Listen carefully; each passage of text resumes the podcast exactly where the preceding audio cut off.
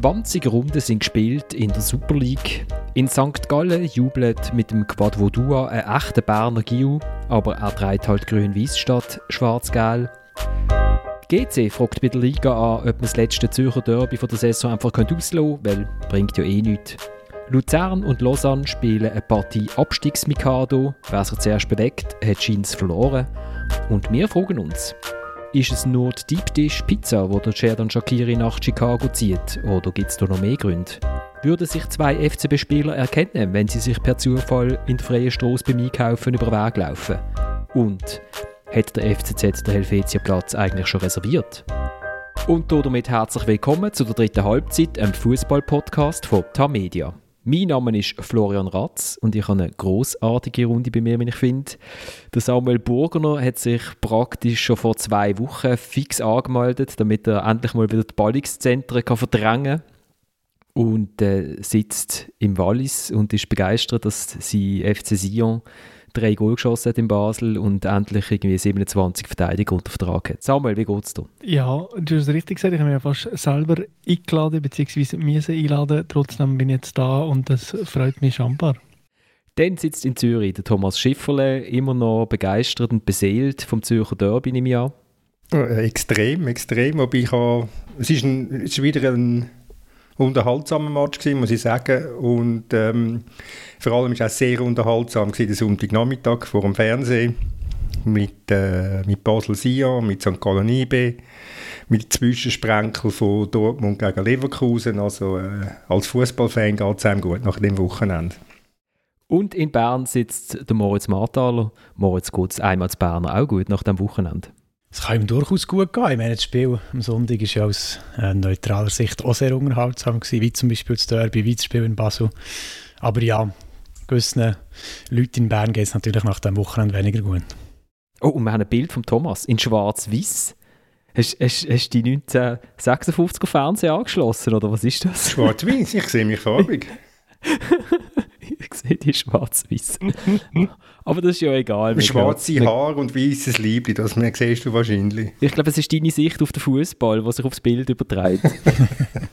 also es ist, noch kein, es ist noch kein Constant äh, schwarz, meine Haare. Da, da das ist es noch nicht, nein. Wir sind vor zwei Wochen bei den Männern gesehen, dann sind wir letzte Woche bei den Frauen gesehen. Wir kommen zurück zu den Männern und es ist so viel passiert dazwischen, dass wir vorwärts machen müssen wir fangen mit, aber etwas mit etwas Traurigem an. Am Samstag ist der Ernst Lämmli gestorben, im Alter von 82 Jahren. Er ist von 1989 bis 2000 Präsident vom FC Aarau und hat als Präsident die sensationelle Meisterschaft 1993 äh, miterlebt vom FC Aarau unter dem Rolf Fringer mit dem Peter Alexandrov im Sturm und seinem äh, Stirnband. Er war von 2000 bis 2009 Delegierter vom Schweizer Nationalteam und ich habe ihn nur so als äh, stumpenrauchenden, knorrigen Mann in Erinnerung, den ich halt am Fernsehen gesehen habe. Ähm, aber Thomas, du hast ihn äh, näher erlebt. Ja, du hast es im Prinzip eigentlich schon gesagt, knorrig. Aber nicht, ähm, nicht knorrig in einem, in einem negativen Sinn, sondern in einem positiven Sinn, weil der Ernst Lämmli hat seine seine ganz eigene, seine ganz eigene Art gehabt. Er ist sehr auf seine, auf seine eigene Art kommunikativ gewesen. Er hat gesagt, was er denkt. Man hätte ihn, man hätte ihn wirklich können, man hätte ihn können mögen und er ist, er, er ist sich einfach extrem treu geblieben in dem, in dem Fußballgeschäft und, und äh, ähm, er hat mal im, er war noch nicht lange Delegierter, gewesen, haben einen Ausflug auf Tunesien das Länderspiel, wo eigentlich gar niemand interessiert hat, aber wir sind gleich gegangen. Und dann hat er am Tag nachher ein Interview gegeben und hat dann sich sehr, sehr, sehr kritisch über den Trainer geäußert, über die Zusammenarbeit mit dem Trainer und hat dann dort klar gesagt, ja, der Trainer muss sich ändern, sonst, äh, sonst bin ich dann weg. Oder? Und er hat einfach am, am Enzo Trocero, das ist der Trainer gewesen, seine Art von Kommunikation, interne Kommunikation, massivst bemängelt. Man müsste sich jetzt das einmal vorstellen, Heutzutage, der Pierluigi Dami hätte äh, über den Wladimir Petkovic seine Mängel derart sich ausgeladen. Also was, das für ein, was das für eine Aufregung gegeben hätte. Aber so ist der, so ist der Ernst Lämmli gewesen. Und er hat auch äh, er hat grosse Verdienste nicht nur unter FC Aarau, sondern gleich auch um, um die Nationalmannschaft. Er hat wesentlich dazu beigetragen, dass der Köbi Kuhn Nationaltrainer geworden ist. Er hat wesentlich dazu beigetragen, wenn nicht entscheidend, dass der Ottmar Hitzfeld Nationaltrainer geworden ist. Also er ist ein, er ist ein ähm, ja, er ist ein, ein Mensch der gerade raus ist. Und er ist natürlich klar mit seinem, mit seinem Stumpen immer im Maul und es hat unvergessene Szenen gegeben in Portugal, wo er oben ohne jassend mit dem, mit dem Verbandspräsident und dem, und dem Generalsekretär am Pool gehockt ist und gejasset hat. Ja, er, ist auch, er hat auch einmal äh, an einem Journalist über die Schulter geschaut und was er geschrieben hat, er am Schreiben ist und dann hat er gesagt, du, das könntest du jetzt auch noch ein bisschen schärfer schreiben. Also das, ist, äh, das sind nicht die schlechtesten Eigenschaften gewesen, ähm, die er hatte.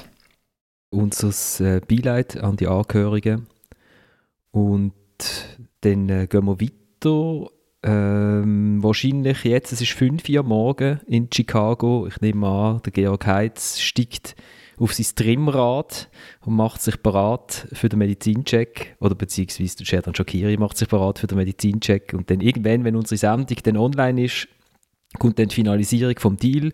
Sherdan Shakiri äh, zu Chicago Fire und mir freut das sehr, weil das bedeutet, es gibt eine elfte Staffel und äh, ich bin gespannt, wie der Sherdan äh, als äh, Feuerwehrmann auf dem zweiten Bildungsweg vermutlich äh, in die Serie eingebaut wird. Nein, Quatsch. Ähm, es geht natürlich um den Fußballclub, wo der Georg Heitz Sportchef ist. Die Chicago Style Pizza ist etwas, wo es sieht ziemlich gewöhnungsbedürftig aus. Äh, das ist irgendwie so ein Boden mit Rand, wo man dann befüllt ähm, mit äh, Käse und Tomatensauce übergießt und dann Parmesan drüber und dann wird es irgendwie 45 Minuten backen und ich hoffe, der Sheridan isst dann nicht jeden Tag von der, weil ich glaube, sonst wird es dann schwierig für die WM. Was halten wir von dem Transfer, Samuel? Ja, sehr gespalten. Ähm, einerseits finde ich, ist es schon eine Art ein Abschied nehmen von der Idee, wo immer noch in allen uns geschlummert hat, dass der Shakiri halt irgendwie in der Schwelle zur Weltklasse ist. Ähm, es ist ein Abschied nehmen vom europäischen Spitzenfußball. Ähm, der Sheran Shakiri hat in absolut großartigen Verein, absolut großartige Erfolg gefeiert oder eher mitgefeiert, weil er halt leider nicht so viel gespielt hat. Und er hat sich natürlich immer so ein bisschen über das definiert, dass er als äh, Sheran Shakiri Schweizer äh, Einwanderer, begnadeter Fußballer, aber vielleicht nicht so begnadet oder nicht so allumfassend begnadet, halt doch bei Weltclubs kann spielen, bei absoluten Weltclubs, das müssen wir festhalten. Und jetzt ist im Sommer mit dem Wechsel zu Lyon das erste Downgrade erfolgt zu einem Club, der immer noch internationale Klasse hat, aber eben vielleicht nicht mehr ganz oben ist. Jetzt hat es da wie auch nicht ganz gelangt und jetzt kommt ein sehr einschneidender, entscheidender Karriereplan. Das heißt, ich gehe jetzt in ein Land, wo ich zwar viel kann verdienen kann, wo ich auch Star-Status werden habe, wo ich eine andere Lebenskultur kann kennenlernen kann, wo ich meinem Leben äh, doch wie noch äh, eine andere kann geben aber eher auf der privaten Seite, wo ich aber sportlich etwas opfere. Und ähm, ja, es ist eine Art ein bisschen traurig und andererseits gibt es da ähm, wahrscheinlich für den Sheran Shakiri sehr viele Möglichkeiten, sich doch noch zu entfalten. Ja, irgendwie muss ich bei dieser ganzen Diskussion so ein bisschen an Dennis Zakaria denken in diesen Sekunden. Und zwar einfach so wegen der Karriereplanung. Ich wollte überhaupt nicht den Zakaria mit dem Shakiri vergleichen. Der eine hat schon viel mehr geleistet in seiner Karriere. Aber ähm, ja, der Zakaria ist halt von IBE zu Gladbach und hat jetzt von Gladbach den Weg zum, zum einem Weltclub gemacht. Und äh, man hat jetzt das erste Mal den Eindruck gehabt, dass er dort spielt. Und der, der Shakiri hat irgendwie dort eine Stufe ausgelassen und hat sich nachher einfach immer so ein bisschen gesehen als, als, als Inter-Bayern-Spieler und so weiter. Und hat es dann nachher auch bei kleineren Clubs einfach ähm, nicht geschafft, mal über längere Zeit zu spielen und hat einfach so, manchmal in der Karriereplanung, ja, du hast richtig gesagt, Samuel, er sieht sich halt als Spieler auf dem hohen Niveau, aber er ist nicht immer ganz gewesen. Und das ist nachher aber vielleicht so ein kleines äh, ein, Defizit, das hat ausgemacht, dass seine Karriere der nie so ganz richtig auf Clubebene hat äh, können zünden und jetzt, ja, auch wie du sagst, Samuel, jetzt ist er weg vom europäischen Spitzenfußball, das ist schon ja, ich verstehe ihn ja ein bisschen, dass er dort vielleicht auch noch etwas rausholen kann, dass er dort auf Bekannte trifft und so, aber es ist schon ähm, nochmal ein kleiner Abstieg, finde ich. Ja, so ein Aufstieg ist es nicht.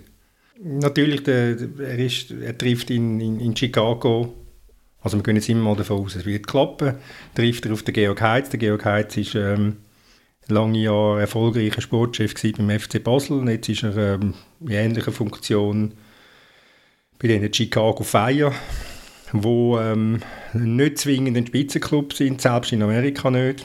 Äh, Punkteschnitt ist relativ bescheiden. Der Shakiri ist ganz, er ist extrem davon abhängig, wie er, wie er begleitet wird, wie er getragen wird von einem, von einem Verein. In der Nationalmannschaft wird er getragen, in der Nationalmannschaft ist er der Star, ist er der Liebling äh, auch von den Zuschauern. Und das spürt man bei ihm äh, an der Leistung. Und man spürt es bei ihm, wie er stolz ist, wenn er das Captain-Bändchen tragen ähm, äh, weil er schon mal gerade unpässlich ist. Äh, das tut ihm alles gut, die Wärme tut ihm gut.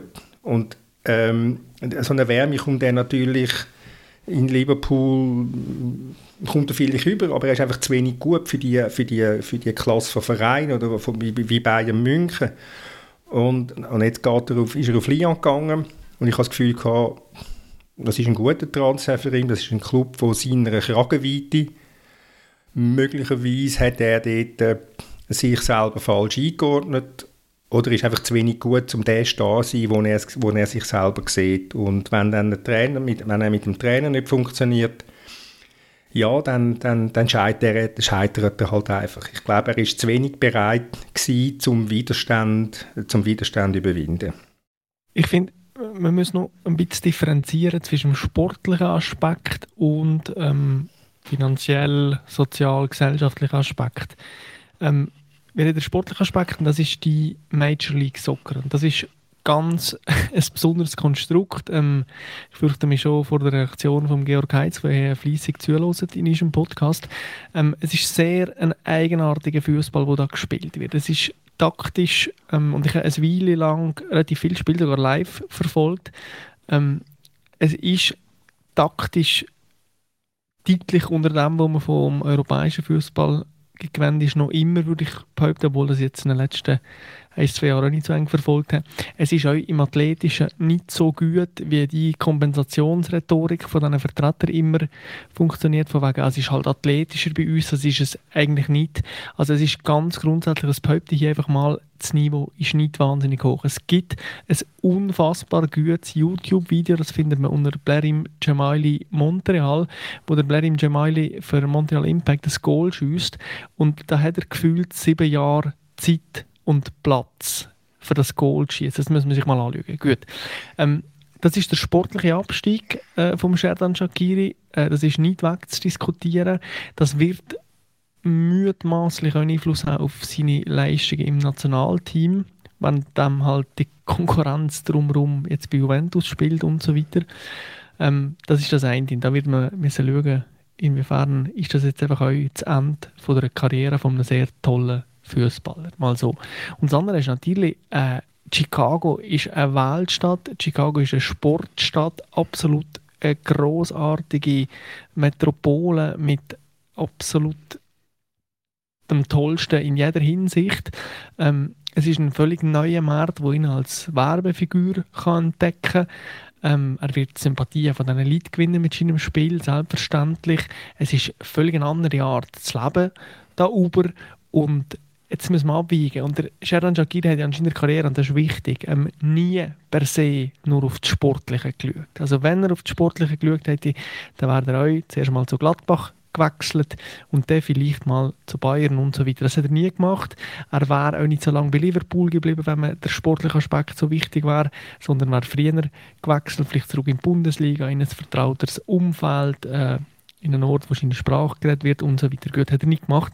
Ähm, und da ist halt das, was ist vielleicht das Verständnis fehlt. Für jemanden, der aus einer Migrantenfamilie kommt, haben halt so Komponenten wie ja, tatsächlich Lohn, wie Ansehen und so weiter äh, nochmal eine andere Bedeutung, als wir das vielleicht hier in unserer warmen Stube beurteilen Und die Entscheidung auf Chicago zu gehen, ist wieder sehr typisch in der Karrierelinie Shakiri nicht auf den Sport ausgerichtet. Das kann man, das kann man so sehen. Ich glaube, ich sage es nochmal, ein entscheidender Faktor in dem ganzen Transfer ist, ist der Georg Heitz, dass er so quasi wie in die Schoss retour kommt von jemandem, wo dann ihm immer die Hand auf die Schulter legt und, und, und sagt, dass er ein Lieber um den Schönen ist, dass, dass, er, dass er pfleglich behandelt wird. Das ist, das denke mich ganz ein wesentlicher Aspekt von dem, von dem Transfer. Ich kann mir nicht vorstellen, dass der Shakiri auf, auf Chicago wäre, wenn der, der Heiz nicht dort wäre. Das, äh, von dem ist auszugehen. Ähm, äh, Samuel, ist das nicht ein bisschen eurozentristische Überlegenheitssicht, die du da formulierst, wenn es um den Fußball geht? Ich meine, wir schwätzen immerhin über äh, unsere Super League mit zehn Clubs, leidenschaftlich, jede Woche eine Stunde. Und ähm, also vermutlich äh, ist, ist, wenn jetzt jemand die ganze Super League schaut und dann äh, wird im Servet gegen Lausanne vorgesetzt, dann hat er wahrscheinlich auch nicht das Gefühl, dass er taktisch, technisch und physisch ähm, Weltklasse-Niveau vor sich hat. Auf, auf, was ich eigentlich mehr raus will, ist, wenn man weißt, auf die Nationalmannschaft schaut, ist mir in Luzern, bei dem Spiel, wo, wo er ja die Schweiz befreit, mit dieser Bewegung, wo er irgendwie zwischen, zwischen fünf Gegnern mit dem Fudi wackelt, mit seinem tiefen Schwerpunkt irgendwie alle ins Leere laufen und dann der Ball perfekt in die Mitte reinlupft, äh, wo ein, der, wer macht denn ihnen eigentlich? Der Okafor. Ja, ähm, dort habe ich plötzlich so eine Eingabe gehabt, gedacht, vielleicht ist der Sheridan Shakiri einfach der perfekte Nationalspieler.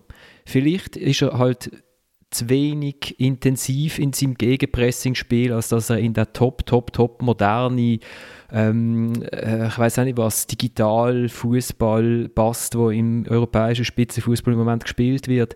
Er ist, der Moment, er ist der Spieler für die Momente, wo es bei Nationalmannschaftsspielen noch gibt, weil bei einer Nationalmannschaft es halt irgendwie noch zwei, drei Spieler drin hat, die nicht so gut sind, weil halt die Länder sind klein und können nicht noch neue Spieler kaufen. Der Trainer sieht seine Spieler irgendwie drei Tage im Jahr, äh, also spielt man ein bisschen Basisfußball. Ähm, man hat ein paar Prinzipien, aber äh, kann jetzt auch nicht für jeden Match irgendwie das wahnsinnig irgendwie austarieren und so. Ähm, es ist vielleicht ein bisschen taktisch, ein bisschen einfacherer Fußball und dort kann dann ein Spieler von seiner Klasse halt Spiel entscheiden, wenn es eng ist, weil er halt etwas Überraschendes macht und die anderen zehn, die neben ihm auf dem Platz sind, die wissen, okay, da müssen wir noch zehn Meter mehr rennen, weil das ist der Sheridan, er gibt sich zwar Mühe, aber er wird jetzt halt kein Pressing-Monster mehr. Sehr interessanter Gedanke und ich würde noch eins hinzufügen, was ich wichtig finde, ist natürlich die ganze Körperlichkeit beim Shakiri.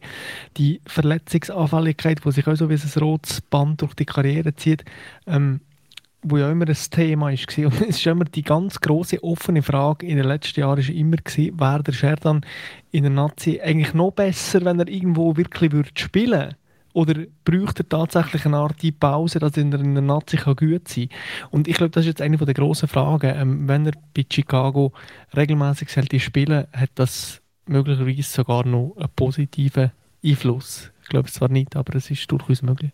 Ja, aber dann ist schon eine klare Meinung. Ein Fußball mit solchen Anlagen wird doch besser. Das ist doch besser für ihn als Nationalspieler, wenn, nachher, ähm, wenn er in einem Club regelmäßiger zum Zug kommt, dort einfach mehr Selbstvertrauen aufbaut, ähm, vielleicht auch mit einer anderen Fitness an die Zusammenkünfte kommt, als wenn er sich unter der Saison quasi muss ausruhen für die fünf, sechs äh, Länderspieltermine. Da, da glaube ich nicht so dran. Also das ist schon schade, dass äh, der Fußballer mit den besten Anlagen in der Geschichte von der Schweizer Nationalmannschaft einfach auf Clubebene dort nicht, nicht alles hat rausgeholt. Dabei bleibe ich da so ein bisschen in dieser Rücksicht. Die Frage ist natürlich auch, ob, ob du nicht besser mit Liverpool trainierst, anstatt mit Chicago Fire spielst. Für das ist, äh, ist, eine beliebte Frage, ja, die kann ich dir auch nicht so beantworten. Also wenn ich mit dem Shakiri würde reden, äh, dann würde, würde sein Fazit ziemlich anders ausfallen. Er würde seinen Medaillenspiegel zeigen. 16 Titel wie viel, wie viel sind, weiß ich nicht auswendig, aber er, wird sich natürlich, er sieht sich natürlich als Champions League-Sieger und, und, und, und, und Premier League-Gewinner. Und, ähm, und ich meine, er hat, wenn man, wenn man den finanziellen Aspekt nimmt, hat er nur gute Entscheidungen getroffen. Und der, den er jetzt trifft, der ist auch nicht der schlechteste. Also gut, wir lassen es mal durchgehen, wir lassen den Transfer platzen, dann können wir es nächste Woche begründen, warum es super war, dass er wieder in Lyon ist. Ähm, nein, wir, wir wünschen ihm alles Gute auf jeden Fall. Und was, was der Georg Heitz mir schon ein paar Mal gesagt hat, ist, was bei dieser Liga glaube sehr speziell ist, sind halt die Reisen. Das hast du halt in Europa wirklich nicht. Oder? Also du gehst dann so auf Roadtrips Und ich glaube, das ist körperlich brutal anstrengend. Also sind wir mal gespannt, wie er mit dem, wie er mit dem Schlag kommt. Ähm, ja, wo wollen wir weitermachen? Wir gehen, wir gehen nach St. Gallen, oder? Wir gehen voraus, also es ist der letzte Match, der gespielt worden ist.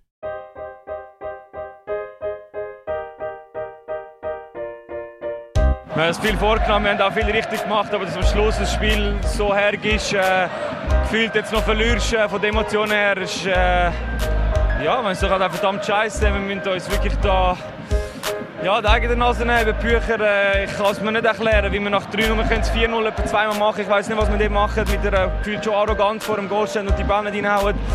Äh, ja, das müssen wir anschauen und äh, zusammensitzen. Und das, ja, es kann einfach nicht sein, dass man es 3-0 einfach aus der Hand gibt. Der Christian Fasnacht, ähm, ein Goal, zwei Assists. An ihm ist es jetzt nicht unbedingt gelegen, dass IB das Meisterrennen eigentlich. Weiß gar nicht. Haben wir überhaupt noch ein Meisterrennen? Können wir noch, noch darüber reden. Aber auf jeden Fall, dass sie äh, Trainer gespielt haben in St. Gallen. Am Anfang haben wir das Gefühl gehabt, all das Glück, äh, wo IB nicht hatte, beziehungsweise all das Pech, das sie in der Vorrunde mit jedem Schuss vom Gegner ein Treffer und bei ihnen spickt er an die Pfosten und an die Latte. Das gleicht sich jetzt halt aus und jetzt gewinnen sie ein Match 3-0, wo sie nicht unbedingt der bessere äh, Gegner sind auf dem Platz. Und nachher macht es Bim Bam Bömmel und, ähm, ja, und in Zürich äh, lenkt man sich den Kopf und denkt, okay, also jetzt will man fast Meister werden. Moritz, was ist los in Bern?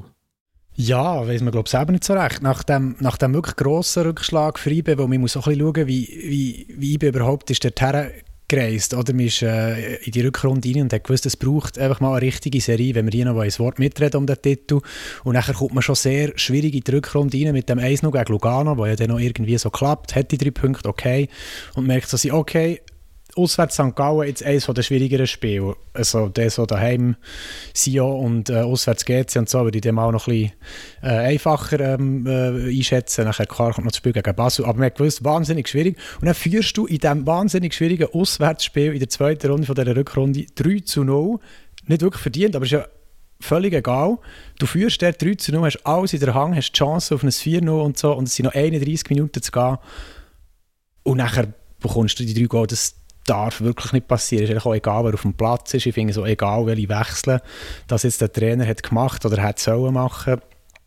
Du kannst einfach nicht das Spiel noch ähm, aus der Hand geben, dort, auch wenn es jetzt äh, St. Gallen daheim ist. Und das ist schon, ja, eben, wir wissen ja, wie, wie entscheidend das ist für das, dass es sein für das Meisterrennen.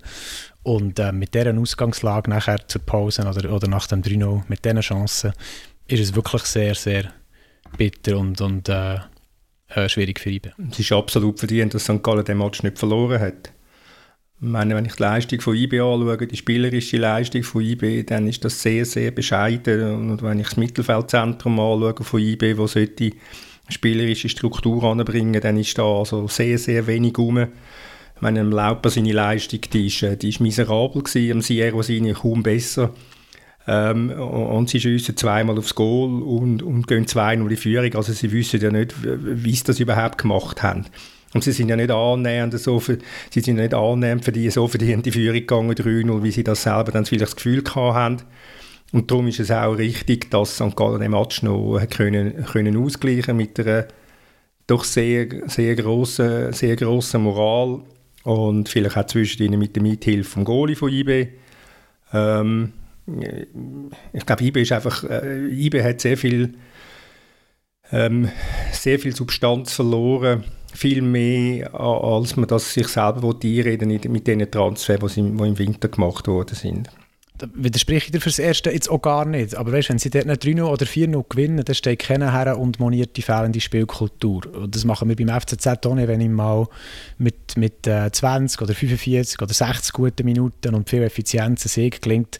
Das, das ist egal, sie haben nachher gleich recht. Oder? Und darum sage ich, die, die Ausgangslage, dass du dort mit ein bisschen Glück und und ähm, wahnsinniger Effizienz, wo wirklich nicht eine Tugend war von IB in dieser Vorrunde, plötzlich 3-0 führst, dann musst du es einfach heim tun, ist egal, ob es verdient ist oder nicht. Aber ja, ich sehe natürlich, dass, ähm, dass das Aufwärts von St. Gallen da auch belohnt ist worden, das ist schon so. Samuel, du hast ja, du hast ja immer den grossen Transfer von Jean-Pierre Nsame vorausgesagt, oder? In eine grosse Liga. Und jetzt genau, ist er in Venedig. Ein grosser Club. Nein, ich will die festhalten. Äh, dass jetzt ohne Ironie, dass äh, das sehr erwartbar ist, dass der Jean-Pierre Insame nicht zum internationalen Güte oder sogar Spitzenklub wechselt. Aber Klammer gerade geschlossen. Ich finde schon, dass eine ganz Bewertung von dem IB St. Gallen Match, der Vorsprung, wo, wie der Thomas richtig gesagt hat, ja sehr zufällig zustande ist gekommen, beziehungsweise mit äh, gütiger Mithilfe von Glück und Effizienz und so weiter, ähm, in der Bewertung vom Ganzen viel zu krass beurteilt wird. Also ähm, dem, wenn man das ganze Spiel betrachtet, ist St. Gallen mindestens ebenbürtig gewesen. Mindestens. Und es gibt ja irgendwie so, ich bin Verfechter davon, dass es eine Art höhere Macht gibt in einem Spiel, eine Art Physiognomie von einem Spiel. Und St. Gallen kann so das Spiel nicht verlieren. Das ist relativ einfach. Und ob IB jetzt äh, am Anfang irgendwie die zwei Goal schießt oder äh, in der zweiten Halbzeit irgendwie noch per Glück, ähm, St. Gallen kann so das Spiel nicht verlieren. Aufgrund von der Leistung, aufgrund von der äh, Gesamtstruktur von dem Spiel und nur weil IB am Anfang zwei Goal relativ einfach bekommen hat, ähm, finde ich noch nicht, dass die Fasnacht-Interview am Schluss, von wegen, wie groß die Enttäuschung ist und so. Jetzt, ähm, also IB muss froh sein, einfach nicht verloren zu haben von Anfang an.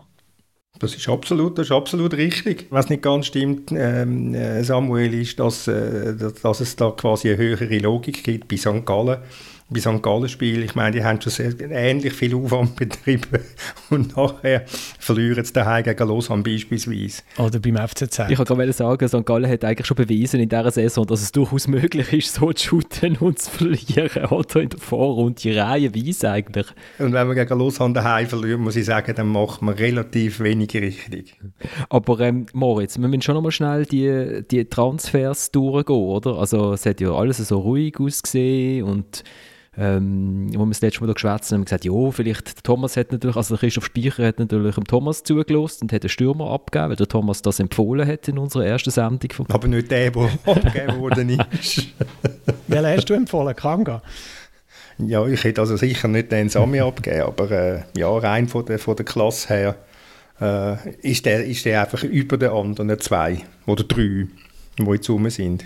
Ich tue doch noch kurz die Klammer auf, Same, er wäre vor seiner Verletzung als zweifacher Torschützenkönig in der Schweiz, ähm, vierfacher Meister, einfacher Cupsieger, vielleicht schon ein bisschen mehr wert gewesen auf dem Transfermarkt als jetzt das ähm, Venezia in der Serie A. Aber ja, das werden wir nie erfahren, er hat sich auch nachher dort schwer verletzt und, und ähm, ja, hat jetzt einen Transfer realisiert. Das ist vom Christoph Speicher, das hat er so kommuniziert. Ähm, ja, es hat immer wieder Angebot gegeben für uns zusammen und äh, manchmal hat auch IB gesperrt, weil der Preis zu tief war in der Vergangenheit. Äh, der hat der Spieler selber nicht wollen. Ich finde es übrigens so von ihm am erstaunlichsten, dass er das will, jetzt zu Venezia gehen. Er hat schon Angebot von irgendwie Frosinone oder so abgelehnt. Ähm, hat nicht nach Russland wollen und so und jetzt brot er das irgendwie noch. Es hat auch so ein bisschen damit zu tun, dass man bei ihm, bei IB, ähm, hat gesagt, im Verein noch so 10, 15 Prozent ähm, nach seiner Verletzung und wir brauchen ihn halt wie sofort und ähm, so gesehen, wenn wir schon drei Stürmer haben, ähm, gegen den, der noch nicht ganz fit ist. Ich frage mich natürlich im Gegenzug, er ist ja offenbar genug fit für äh, in Serie A den Medizintest zu bestehen. Also ja, da bin ich auch nicht so ganz draus gekommen, aber ja, er hat natürlich schon recht. Der äh, Speicher hat auch von einem ungesunden Konkurrenzkampf geredet, der sich kann. Wie du das schon hast gesagt Thomas, vor einer Woche, wenn man drei sehr typenähnliche Stürmer hat, die alle den Anspruch haben zu spielen. Ein Jebatschö, der jetzt doch wieder viele Argumente hat, äh, gesammelt dass er muss spielen muss. Ein Kanga, der eigentlich auch noch so eine okay Form hatte. Und dann kommen ein Same, der einfach den Namen mitbringt. Oder? Und der wollte den auch noch spielen. Und das könnte auch ein bisschen giftiger werden. Aber ja, es ist eine Einschätzungsfrage, ob man vielleicht den Namen Nsame, die, die, die Gefahr, die er rein jetzt einfach von seiner Vergangenheit her ähm, ähm, verstreut, ob man die nicht hat wollen brauchen im Meisterrennen.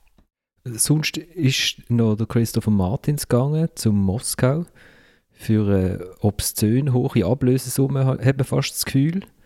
Haben wir, haben wir alle vorbeigeschaut am Christopher Martins, wenn wir immer noch die rote Karte in der 12. Minute in Erinnerung haben von ihm?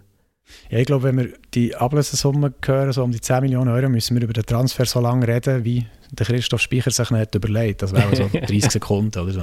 Christoph Speicher hat eigentlich der Christopher Martins jetzt im Flug erfahren, dass er zu Moskau wechselt, oder? Wahrscheinlich ist er schon. Christoph Speicher hat gesagt, komm, wir machen ein kleines Ausflügel. Komm, wir machen einen Städtetrip. so, so ähnlich, genau. Ja, ich finde, der, der, der Spieler, den man jetzt verpflichtet der Sheikh Nias von Lille, ist ja sehr typenähnlich.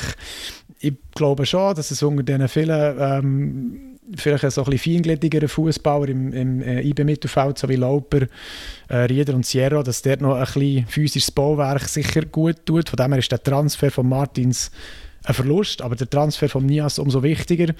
Aber ja, es fragt sich dann, wie schnell dass der bereit ist und so. Aber ich finde jetzt nicht, also der Martins hat nicht eine Bedeutung gehabt, wie zum Beispiel ein Sekou Sanogo bei den IB-Meisterteams von 18, 19. Also er ist dort nicht so dominant gewesen wie, wie sein Vorgänger. Ähm, wenn wir vielleicht noch St. Gallen als Transfersieger im Winter loben? Absolut. wenn, wenn ja, feine Moves gemacht. Ha, schon, oder? Also ja, wenn man, wenn man den Jordi Quintilia sieht, wie der die IB-Verteidigung seziert hat mit seinen Querpass, dann weiß man, warum dass er beim FCB keinen Platz gehabt hat. Ähm, nein, also, und äh, wer mir auch gefallen hat, Samuel, ist der Bastian Thoma, wo dir ein bisschen weh muss machen, dass der jetzt in St. Gallen shootet. Ähm, der finde ich hat auch einen tollen Match gemacht. Und jetzt haben sie plötzlich zu dieser Wucht an, haben sie, hat jetzt plötzlich der Görtler noch zwei, drei Spieler um sich herum, die den Ball auch noch können stoppen können. Das hilft manchmal auch beim Spielaufbau, dass nicht immer alles so wild, Dingel, Dangel, Döngel aussieht. Die Spieler haben sie ja immer noch genug. Ähm, also, und die Wucht dann paart mit dem, mit dem feinen technischen Können im Zentrum, das sieht also es sieht zum Zuschauen toll aus. Sie haben immer noch genug wilde Spieler, oder? Also links hinten zum Beispiel. Nein, Jankiewicz ist ja nicht äh, nur aus Spass von IB verpflichtet worden, aus dem Ausland zurück. Ähm, Thomas ist euch nicht ohne Gründe auf Belgien transferiert worden. Also das sind Leute, die, die etwas und wir es vorher leicht angesprochen, falls wir nachher noch auf Sion zu reden kommen, ähm, es ist eine diametral andere Transferpolitik bei St. Gallen. Also haben junge Spieler, die unter dem Zeidler jetzt tatsächlich noch einen Schritt vorwärts machen, die eine Art äh, Achtung, Potenzial ausschöpfen, wo, wo irgendwie noch ja, wo etwas da ist und, und ähm, jetzt in den ersten zwei Matches haben wir das äh, also sehr offensichtlich gesehen, dass da sehr viel ja, Wille, Wille zur Entwicklung da ist. Der ganz wichtige junge Spieler, der gekommen ist, ist der Quintia, das ist klar. Nein, aber er ist natürlich schon, das haben wir schon mal gesagt, ähm, sehr, sehr wesentlich für die Mannschaft, vor allem einfach für den Lukas Görtler und nimmt dem Görtler Verantwortung von den Schultern und äh, zwingt ihn nicht mehr dazu, zum Gefühl zu haben, das Gefühl zu haben, er müsse alles allein machen. Und wenn dann der, der Quadrodua äh, so abgeht wie beim, beim, beim ersten Goal, das er macht, beim 1-3, äh, dann sehen wir, dass, dass in, dem, in dem jungen Bursch auch wesentlich mehr drin steckt, als er, als er in vielen Fällen gezeigt hat. Also ja, St. Gallen hat einen, hat einen wilden Stil. Es ist erstaunlich, dass sie dem Stil immer treu bleiben, egal wie die Situation ist. Äh, das ist lobenswert und macht, äh, macht die Mannschaft einfach, ein, macht einfach unterhaltsam und darum Darum sind bei, bei St. Gallen einfach Match ganz, ganz selten langweilig. Ich habe jetzt gerade noch schnell nachgeschaut, der Isaac Schmidt, der hinten links gespielt hat, der war bei Lausanne rechts außen gewesen. Also vielleicht liegt das dann auch an dem, dass er defensiv nicht unbedingt in jeder Situation total sattelfest aussieht. Das Problem ist, dass links hinten irgendwann, äh, äh, oder rechts hinten, da haben schon etwa 20 verschiedene Spieler gespielt. Das hätte er einfach irgendwann einen müssen finden, der dort anpasst. Aber bei dem Schmidt hast du nach dem Spiel das Gefühl gehabt, aha, der wäre eigentlich Verteidiger gewesen, der ist ja wahnsinnig offensiv gewesen, hat das 3-3 vorbereitet. Also hat mir eben auch sehr gut gefallen. Er und der Formos haben mir fast noch besser gefallen als so, also Jankiewicz zum Beispiel ich jetzt nicht so gut gefunden. Und der Quintia, ja, Freistöße hat er vielleicht auch schon bessere treten als Ja, aber auf das kommt doch nicht drauf an. Der kügelt in der Mitte, der behaltet den Ball im Spiel. Das ist ja, wenn er das Spiel dort verlagert vor es ist es 2 zu 3, ist, äh, ist super, genau. Er hat, er hat schon einen guten Match gezeigt. Aber so die Power, das, über das, das junge Wilde, das wir jetzt haben geredet, für das steht er ja nicht. Das ist für mich eher so, äh, mit eben einem Moos, wo mich da auch wahnsinnig überrascht, oder so einen Schmidt, oder so einen Jankiewicz, oder eben so einen Thomas. Das finde ich noch spektakulär. Also, am äh, nächsten Wochenende kommt es ja zum Spiel der letzten Chance für IB gegen Basel, wo vorher es vorgemacht hat, wie man das macht, äh, ähm, Führungen verspielen und 3-3 gespielt hat gegen Sion. Und einfach ganz kurz, weil es mich äh, verwandtschaftlich ein bisschen mag, wenn, wenn alle russischen Spieler sind inzwischen mit ihrer englischen Schreibweise unterwegs und ähm, dann spricht man sie aber dann irgendwie doch nicht Englisch aus, sondern dann heißt es dann im, im Stadion, wenn dann der neue Russ vorgestellt wird, tönt es dann irgendwie so.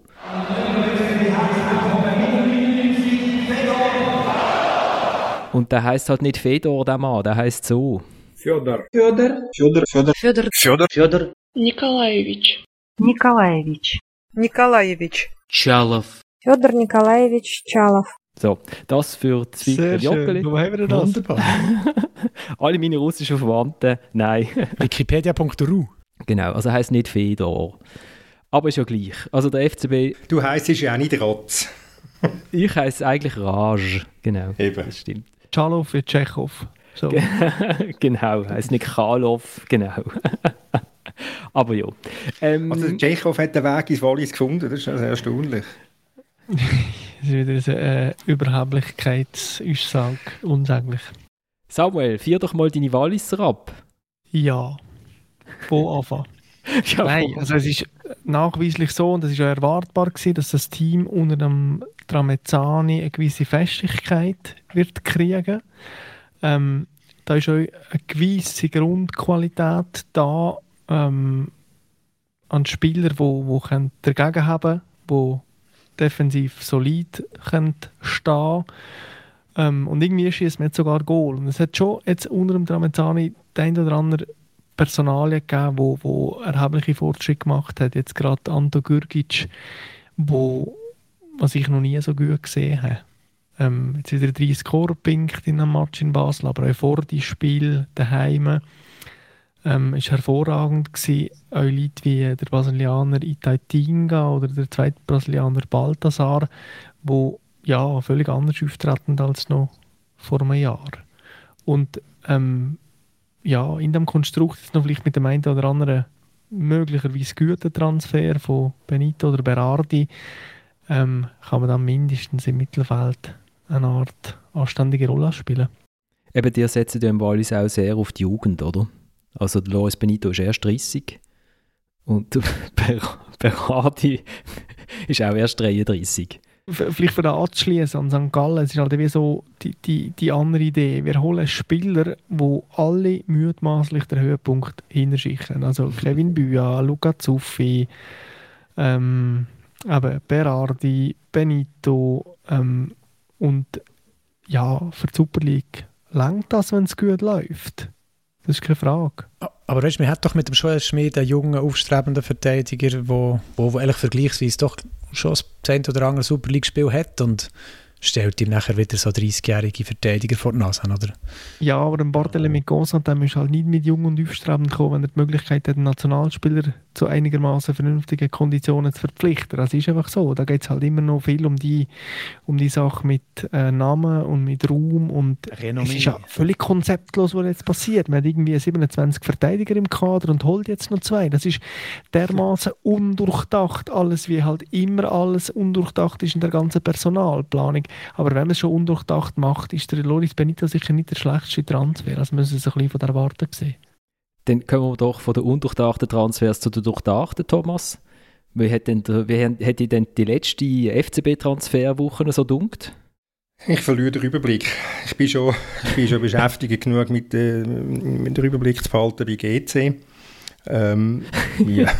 Können wir nachher noch darüber reden? ja, nein, ich finde es ich find's, ich find's absurd. Und wenn jetzt höre ich noch wieder, dass, dass nochmal ein Innenverteidiger soll kommen und noch ein Stürmer soll kommen, ich, ich, ich ja, es ist einfach ein, es ist einfach ein, ein, ein Verein, der zu einer, aus meiner Sicht, ein Verein, der zu einer Spielervermittlerbörse geworden ist und, und das Schaffen einem Trainer äh, nicht, nicht erleichtert, auf alle Fälle. Also auf jeden Fall seit unserer letzten Sendung haben sich ein paar haben vielleicht mitbekommen, der Arthur Cabral ist äh, zu Florenz gegangen für irgendwie 16 Millionen oder so, heisst es. Äh, das ist klar, da haben sie auch äh, äh, übergefahren, glaube ich, mit einem Privatchauffeur, weil das Geld braucht der FCB einfach, wenn er nicht will in Rankhof umziehen und dann hat der David Dage an einer Pressekonferenz ja gesagt, sie holen nur Spieler, die sie auslehnen, die sie auch kaufen können. Und logischerweise ist dann der Stürmer, den sie holen, über den Chalov äh, von ZSK Moskau, eine Ausleihe ohne Kaufoption, Option, weil einen jungen russischen Stürmer kann man sich schlicht und ergreifend einfach gar nicht leisten. Weil in Russland der Markt für talentierte einheimische Spieler aus sehr wenig äh, Angeboten und sehr viel Nachfrage besteht. Und dann hat David auch gerne gesagt, der, der Arthur Cabral wird durch zwei Spieler ersetzt. Bis jetzt ist aber erst einer gekommen und man hat das Gefühl, bis dann der zweite Spieler da ist und der Innenverteidiger, der auch noch angekündigt worden ist, ist dann das meiste Rennen eigentlich vielleicht schon ein bisschen vorbei. Ich meine, der Valentin Stocker gestern nach dem Match äh, gesagt dass ähm, die Struktur entscheide. Und Struktur meint er einfach, dass man halt einmal ein, so habe ich ihn auf alle Fälle verstanden, ähm, dass man eine gewisse Stabilität, eine gewisse Festigkeit in eine Mannschaft hineinbringt. Aber wenn ich natürlich permanent diese Wechsel habe, ist es relativ schwierig, irgendein konstruktives Gebilde anzubringen. Und darum, darum sage ich nochmal, äh, die Arbeit für den Rahmen als Trainer äh, wird durch seinen Vorstand nicht erleichtert. Man hat gestern auch gesehen, wie ich gefunden habe, dass auch äh, ein U19-Nationalspieler aus Deutschland, wie Noah Katterbach, der hat ja einen tollen ersten Match gemacht, dass der halt 19 ist und ähm, dann halt auch nicht immer genau die richtige Position hat, wenn der Gegner in den Konter reingeht. Ähm, man hat gemerkt, dass der Fabian Frey gefällt hat. Man spielt mit dem Walter Börcher, wo ich, ja, ich weiß auch nicht, vielleicht, vielleicht, vielleicht hat er etwas, ich habe es bis jetzt einfach noch nicht so genau gesehen, was er genau hat. Es ist einfach relativ viel es wirkt einfach alles ein bisschen so zusammengestöpselt. So, also ist so irgendwie, der David hat ja vor der, vor der Rückrunde nochmal darauf beharrt, dass der FCB individuell das beste Kader hat, nicht gerade von der Welt, aber doch von der Super League. Der Valentin Stocker hat das durch die Blumen gestern nach dem Spiel relativ gut gesagt. Also er hat gesagt, er eine wahnsinnig talentierte Gruppe. Und es ist halt, wenn du gewisse Summen kannst aufwenden für Spieler zu holen, ähm, die sind heute alle so gut ausgebildet, ähm, da hast du, kannst du relativ einfach sehr viel Talent ansammeln. Als ein Club wie Basel. Im Training, wie der Valentin Stocker gesagt hat. Aber die Transformation von dem von der Ballung an Talent auf einen Platz, wo einfach noch Fragen ins Spiel kommen wie ja, Mentalität für die Floskel nennen, aber auch Verhandlungsfähigkeit in, in einer gewissen Umwelt, in einem Stadion und so weiter, äh, Persönlichkeit auch, dann fehlt schon sehr, sehr schnell. Und man, das sind, wenn man die Einzel betrachtet, das sind tatsächlich, ich finde auch der Bürger ähm, sind überdurchschnittlich begabte Fußballer für den Schweizer Fußball, aber in dem Gesamtkonstrukt wirkt es einfach so ein bisschen, so ein bisschen undurchdacht und ist jetzt auch keiner von denen da, wo man, wo man das Gefühl hat, hey, das ist jetzt schon eine Art Persönlichkeit, wo, wo, wo da Vierung übernimmt und durch das hat es so etwas leicht irritierend. Ja, und es ist doch auch eine Zeitfrage. Ich meine, wie soll das jetzt so schnell gehen, wenn man wieder im Winter so viele neue Spieler holt, wenn man ein Meisterrennen hat, wo man ja, ja muss angreifen, man muss eine Serie starten, wo man sofort Kontinuität braucht und dann einfach darauf angewiesen ist, dass äh, neue Zuzüge sich sofort zurechtfinden. Ja, aber es kann ja nicht so ganz äh, äh gut kommen aus dieser Sicht. Gut, hast du noch etwas sagen zum zum Lindner, Samuel? Oder wenn wir gerade zum kommenden Meister kommen? Nein, das ist jetzt mittlerweile fast schon ein Insider. Aber klar, wir müssen einfach haben. also, der hat ja noch Anteile im Unentschieden, oder? Der rettet ja noch gegen den sensationellen Weitschuss. Nein, so sensationell ist der Weitschuss jetzt auch nicht gewesen. Also wenn er den nicht hebt, dort vom, was ist es, Balthasar? Und dass er den Freistoß muss heben, das ist auch diskussionslos. Er macht einfach einen Schritt in die falsche Richtung und merkt es gerade, aber dann ist es schon zu spät. Und ich treibe es jetzt auf die Spitze, aber es ist halt einfach so, dass ein Goalie von internationaler Qualität der Penalty hätte Also es ist ein richtiger Ecke, aber es fehlt an, an Reflexhaftigkeit und Speed für, für den Penny rauszuholen. Das ist jetzt sehr böse, aber es ist schlussendlich so. Der Heinz Lindner ist ein guter, durchschnittlicher Super League-Goalie und äh, damit hat es sich. Nein, der Heinz Lindner ist ein überdurchschnittlich hervorragender Super League-Goalie. aber dass, dass wir natürlich als Fußball-Podcast von Weltformat ähm, Goalies dafür kritisieren, dass sie Penalty reinlassen, spricht für uns, würde ich sagen. Wir gehen, wir gehen nach Zürich.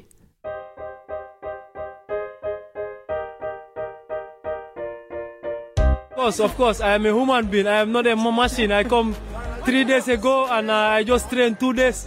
It's just that the positive energy I bring with and uh, I put it in my head. I take out the tiredness in my mind and uh, try to work for, for, for the team because the team need me and I need them. So that's the most important thing.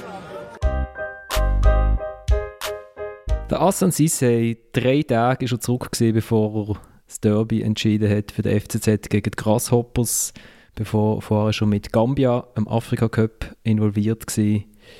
Thomas, äh, ich habe eine Frage bekommen von Frederik, und zwar bei dem 2-1 für den FCZ. Fragt der Frederik, ist es wirklich im Kawabe seine Schuld beim Rückpass? Oder könnte da nicht auch der Goalie vielleicht ein bisschen vehementer in Richtung Ball sprinten? Ich sage jetzt mal so, der, der, der arme Hayao Kawabe wird vom André Moreira zum Fehler gezwungen. Ähm, er, hat, er hat dann, ähm, meine, er, ist, er ist schwer umzingelt von von fünf, von fünf schwarz gekleideten FCZler. Ja, er hätte den Böllen einfach können irgendwo auf die Seite hauen und dann wäre das auch gut gewesen. Und dass der Moreira äh, bei dem Goal massivsten Anteil gehabt hat, das ist, das ist unbestritten.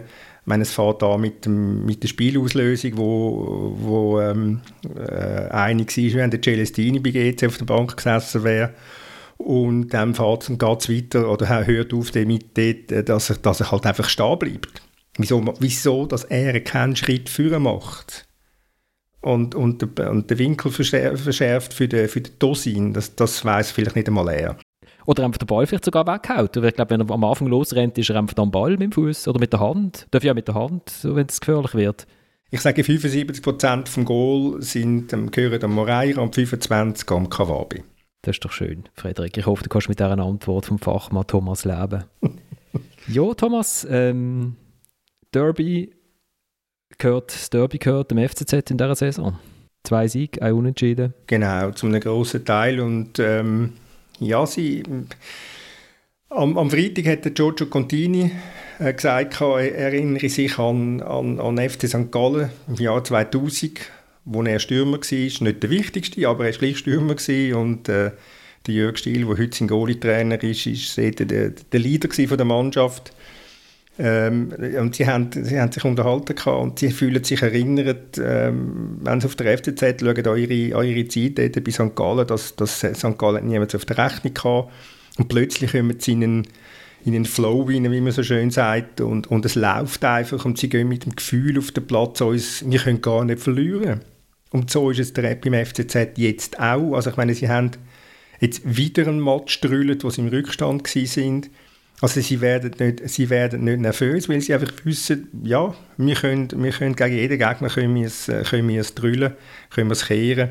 Und da ist so eine Selbstverständlichkeit da inzwischen, wo, wo du einfach musst sagen die Mannschaft muss Meister werden. Ich habe zwar vor zwei Wochen noch gesagt, als Stimme der Vernunft, äh, wenn es Top 3 werden, dann, äh, dann sagt das ein sehr gutes Resultat. Ich tue mich äh, sehr gerne korrigieren. Es ist ja kein gutes Resultat mehr, wenn ich nach 20 Runden 9 Punkte Vorsprung habe und alles läuft für mich, dann, dann muss ich einfach Meister werden. Moritz, ist das Meisterrennen entschieden? Ja. Gut. es hat schon einen, einen schwierigen Cut jetzt gegeben, finde ich auch, also für, für aus Sicht von IB und Basel. Und jetzt spielen sie nächste Woche noch gegeneinander. Das ist ja im Prinzip der Krisengipfel von dem Meisterrennen. Und wenn sie dort dann auch noch Punkte abnehmen und der FCZ kann am nächsten Tag beruhigt dort äh, schauen, was passiert ist. Es ist einfach äh, ideal für ihn und er macht es wirklich meisterlich, weil er einfach äh, sich auch nicht lässt, äh, beunruhigen wenn er mal 45 Minuten nicht so gut spielt. Ich bin überzeugt, dass wie, wie die am, am Samstag aus der Pause sind gekommen, das ist einfach so typisch FCZ in dieser Saison. Ist, sie sind zurückgelegen, sie haben auch, sie verdient zurückgelegen, aber ähm, sie haben nachher sofort ganz anders äh, angefangen spielen und nach dem Einsatz hat man ehrlich gewusst, die haben sogar können umschalten es hat jeder gewusst, was jetzt kommt. Es ist genug Wucht da, genug, genug Selbstvertrauen und Dynamik jetzt so, dass irgendwie alle Stürmer plötzlich so ein bisschen zu sich gefunden haben, dass, dass die so Spiel noch kehren und das ist also, ja, ich würde schon sagen, jetzt jetzt äh, kann man sie ruhig auch ein bisschen in dem Sinn fordern von uns und sagen, das könnte sie jetzt eigentlich heimbringen. Es ist doch super interessant, das, was der Thomas sagt, mit äh, sie werden nicht nervös, das, was offensichtlich ist, dass sie das nicht werden, das hat ja irgendwie so eine höhere Komponente. Und das bezieht sich nicht nur auf das Spiel, wo sie nicht nervös werden, sondern auf die Gesamtkonstellation in der Meisterschaft. Und du hast halt einfach in der Winterpause bei IB und bei Basel Abgänge, Irritationen, äh, Trainerfragen und so weiter. Und beim FCZ ist es ruhig. Äh, das heißt, es kommt aus Basel und aus Bern kommen überhaupt kein Signal in die Richtung, hey, wir sind parat, wir sind konsistent, wir greifen nochmal voll an, jetzt müsst ihr Angst haben Zürich. So, hat es nicht gegeben. Und jetzt strauchelt die Konkurrenz aus Basel und Bern noch in diesem Match so ein bisschen um und, und machen den absolut ungefestigten Eindruck. Und ich glaube, das ist so die höhere Ebene, wo du im einzelnen Spiel wieder dazu führt, dass halt so locker auch bist und so cool bist, dass gegen GC das Spiel noch drehst. Mal völlig unabhängig von der sportlichen Qualität, die höher ist. Und vielleicht noch ein kleiner Hinweis, Florian, äh, Kritik an deinem Schnitt von der Aussagen vom Sissay. Die absolut großartigste Aussage gestern ist doch gewesen, wo er gesagt hat, ich bin vom Afrika Cup zurückgekommen und habe so viele gute Vibes mitgebracht, aber äh, gar nicht nötig gewesen, weil die guten Vibes sind schon alle bei meinen Teamkollegen auch vorhanden. Also das ist so wie das Motto, da kommt einer glücklich vom Afrika Cup zurück und merkt, alle anderen sind auch schon happy. Ja, ich, muss, ich, kann, ich würde Samuel gerne widersprechen, damit widersprochen ist. Nein, aber ich kann ich es nicht. Und das ist genau der Punkt, wo auch der, der Präsident vom FCZ äh, betont hat, dass Angelo Canepa, dass sie ähm, die gute Chemie in der Mannschaft ihnen nicht stören mit irgendwelchen Transfers. Und das ist genau bei, bei Basel passiert, bei IB passiert und es ist, auch, es ist auch bei GC passiert wieder, wobei bei GC passiert das glaube ich etwa alle drei Wochen zum Glück ist das Transferfenster irgendwann einmal fertig, sonst hätten sie Lust, noch mehr zu machen und zu verändern. Und das ist genau das Problem, auch gerade eben, nochmal von, von GC, die permanenten Wechsel, die Schwierigkeiten, wenn da einfach wieder plötzlich wieder Spieler angestellt werden, äh, eine Festigkeit ins Team hineinzubringen, wo stabil, äh, wo's, wo's, ähm, ja, wo stabil ist, wo du mal auf etwas könntest aufbauen. Da ist permanent, äh, permanente Unruhe herum äh, sieht, äh, nicht vom Trainer oder von seinen Mitarbeitern, sondern von oben ab, von der Führung. Also man kann jetzt sagen, von China hinführen oder von Portugal oder von Wolverhampton. Äh, es macht, es Schaffen für einen, für einen Trainer macht das schon unheimlich schwer. Gut, dann kommt nächste, eben nächstes Wochenende zum, äh, zum Spiel von der letzten Hoffnung zwischen, zwischen IB und Basel. In, was es auch noch gegeben hat in Lausanne, der Theo hat mir einen Screenshot geschickt über unseren Insta-Kanal dritte.halbzeit.podcast.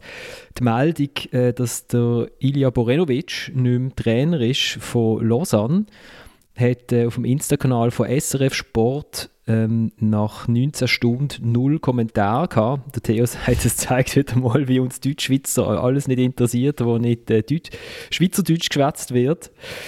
Ähm, wenn wir noch schnell den Suleiman Sisse loben für das kleine Sportchef einmal eins, also vor der Winterpause sagen, das ist der beste Trainer der Welt, dann die ganze Vorbereitung der Trainer machen, dann der beste Spieler nach Belgien verkaufen, dann das erste Spiel 1 zu 5 verlieren und blöderweise sind die Chefs von, von mir im Stadion und sehen, Jesus Gott, die shooten ja wirklich so schlecht, wie das Resultat aussehen dann der Trainer entlassen und einen holen, der als erstes sagt, ja, ich weiß jetzt auch nicht genau, alle, könnte jetzt nicht gerade alle Teams von der Super League auswendig aufsagen. Aus Frankreich ähm, ist der Alain Casanova gekommen, also er ist ein erfahrener Mann, 60 Jahre alt, irgendwie über 300 äh, Ligue 1-Spiele mit Toulouse und Lens und nochmal Toulouse dass man das immer und immer wieder macht. Man hat, wenn man den Schnitt will machen, es gibt eine Winterpause. Nicht alle Meisterschaften haben eine Winterpause. Die Schweiz hat eine.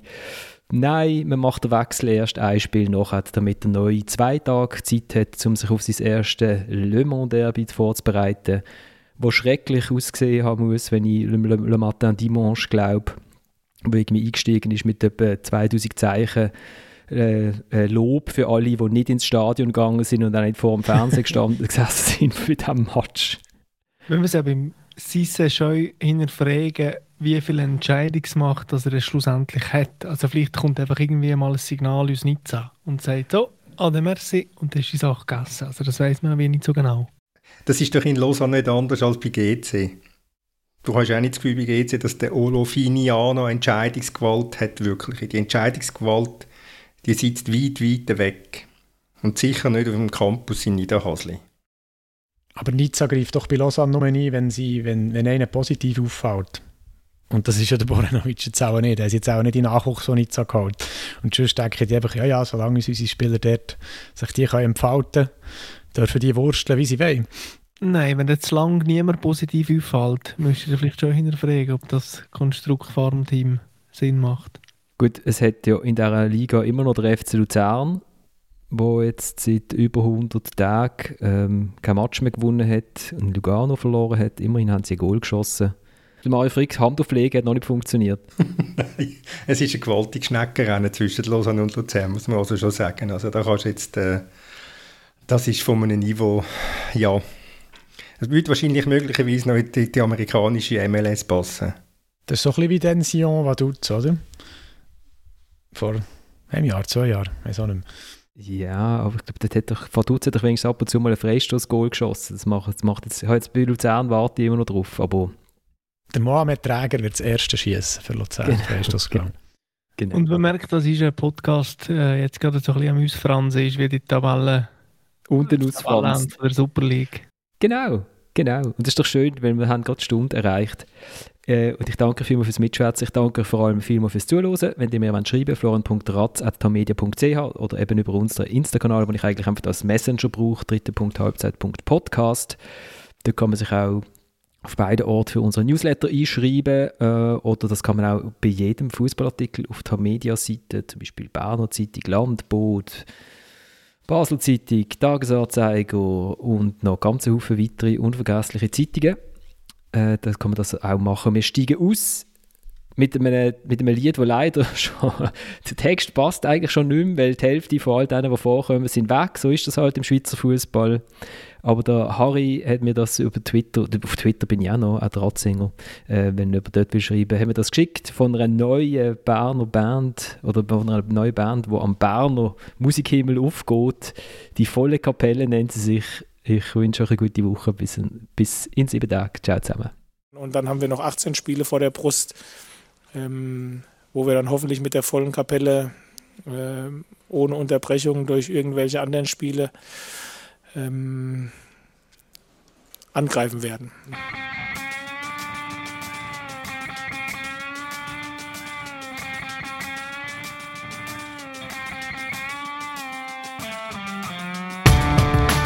Mit der vollen Kapelle.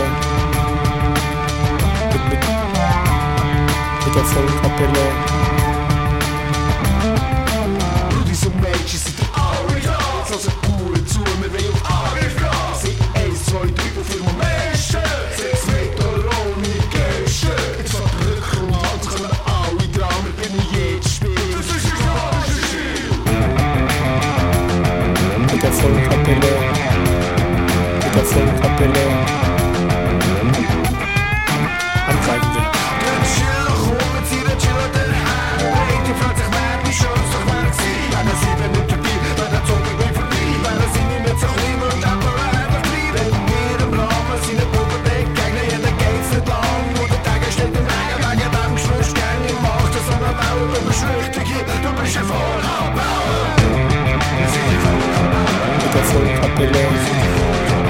wir. Der Chiller kommt, sie der Chiller den Hand.